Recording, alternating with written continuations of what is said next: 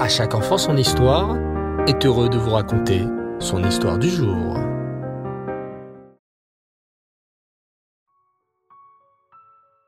Bonsoir les enfants et Reftov, comment allez-vous? Vous avez passé une belle journée? Baou Hashem. Ce soir, encore une très belle histoire que j'aimerais vous partager. Allongez-vous confortablement, fermez vos jolis yeux et ouvrez grand vos oreilles. Dans un petit village de Russie, vivait un jeune garçon juif du nom de Yaakov. Tout le monde connaissait Yaakov qui, dès son plus jeune âge, se démarquait par son intelligence et son érudition en Torah. Il trouvait un véritable plaisir à étudier la Gemara et les Mefarshim, les commentateurs, et les adultes voyaient en lui un futur grand rave qui illuminera certainement toute sa génération.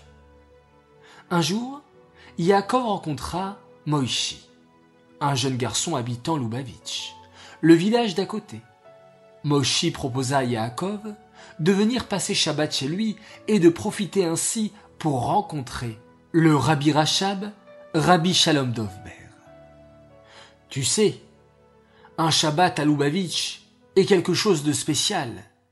Il n'y a pas d'atmosphère spirituelle aussi intense que de passer Shabbat à côté du Rabbi. Tu ne le regretteras pas. Fais-moi confiance, lui dit Moïchi. Yaakov ne faisait pas partie d'une famille de chassidim. Il ne ressentait pas le besoin d'avoir et de suivre les directives d'un rabbi. Pour lui, toutes les réponses se trouvaient dans les livres. Néanmoins, intrigué et curieux, il accepta l'invitation de Moïchi. Après tout, rien de mal ne pouvait en sortir. Ainsi, les deux amis passèrent ensemble un Shabbat paisible. À la sortie du Shabbat, Moïchi lui dit avec excitation Motsai Shabbat est un moment spécial. Nous avons l'habitude, avant de nous séparer du rabbi, de faire la queue devant son bureau pour entrer en Yechidout, en entrevue personnelle avec le rabbi. Yaakov prit donc place dans la queue avec une lettre destinée au rabbi. Il se posait plein de questions. Qu'est-ce que le rabbi me dira? Comment dois-je me comporter? Etc.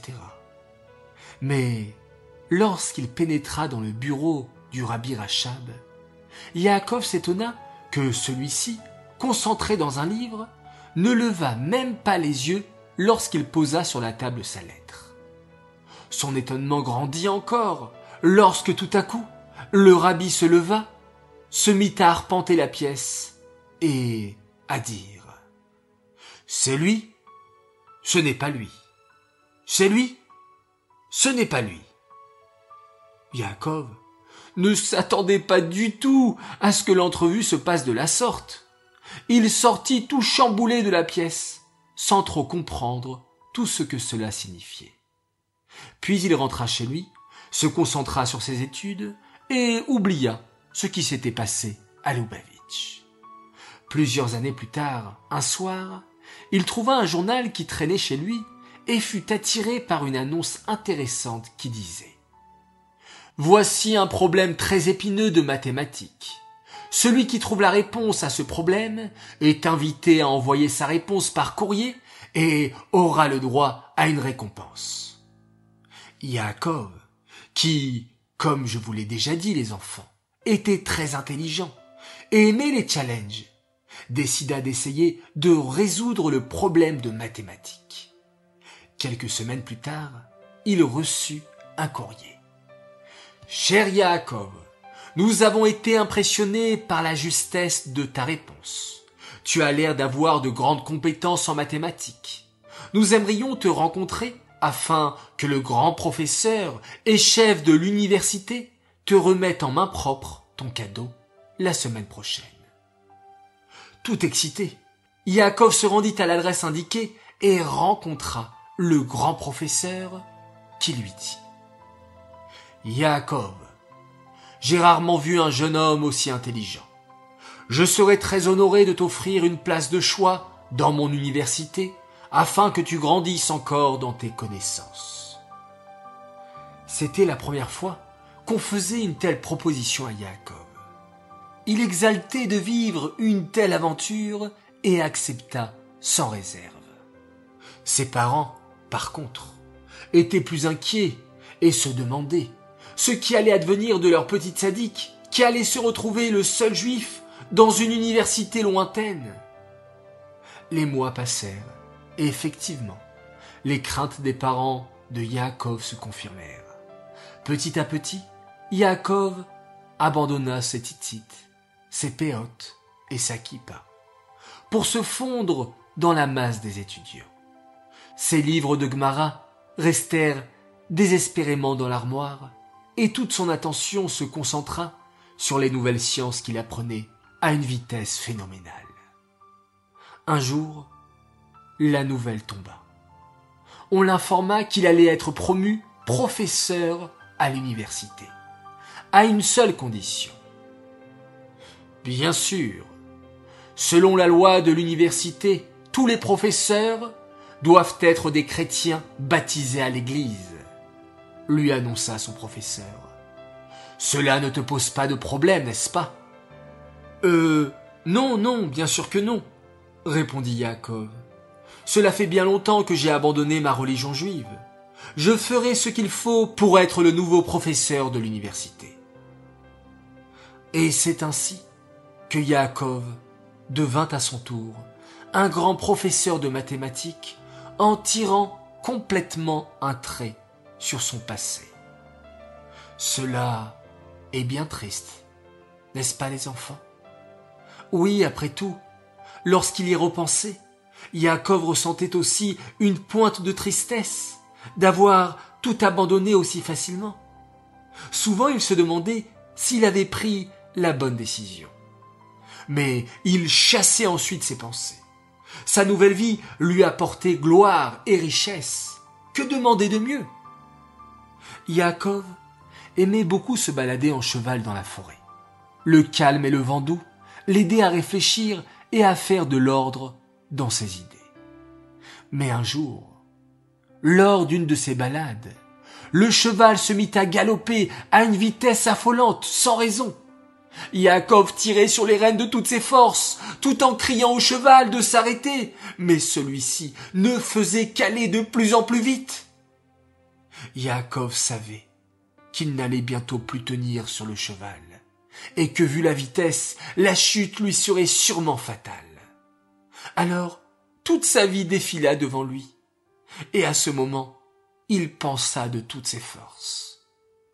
Hachem, je sais que je t'ai abandonné, mais sauve-moi la vie, fais que mon cheval s'arrête, et je te promets je reviendrai à la religion. Tout à coup, le cheval ralentit sa course, jusqu'à s'arrêter complètement. Yaakov se mit alors à pleurer. Ça y est, j'ai maintenant la réponse à tous mes tourments, se dit-il. Je sais ce qu'il me reste à faire. Je suis né juif, et je le resterai toujours. Rapidement, il retourna dans sa chambre, prit quelques habits chauds, un peu d'argent et son vieux sidour, et quitta sa nouvelle vie. Il se mit à étudier comme avant, et petit à petit fit le chemin de retour à la religion. Mais la nouvelle se répandit rapidement. Le nouveau professeur avait disparu. Tous les policiers étaient à sa recherche.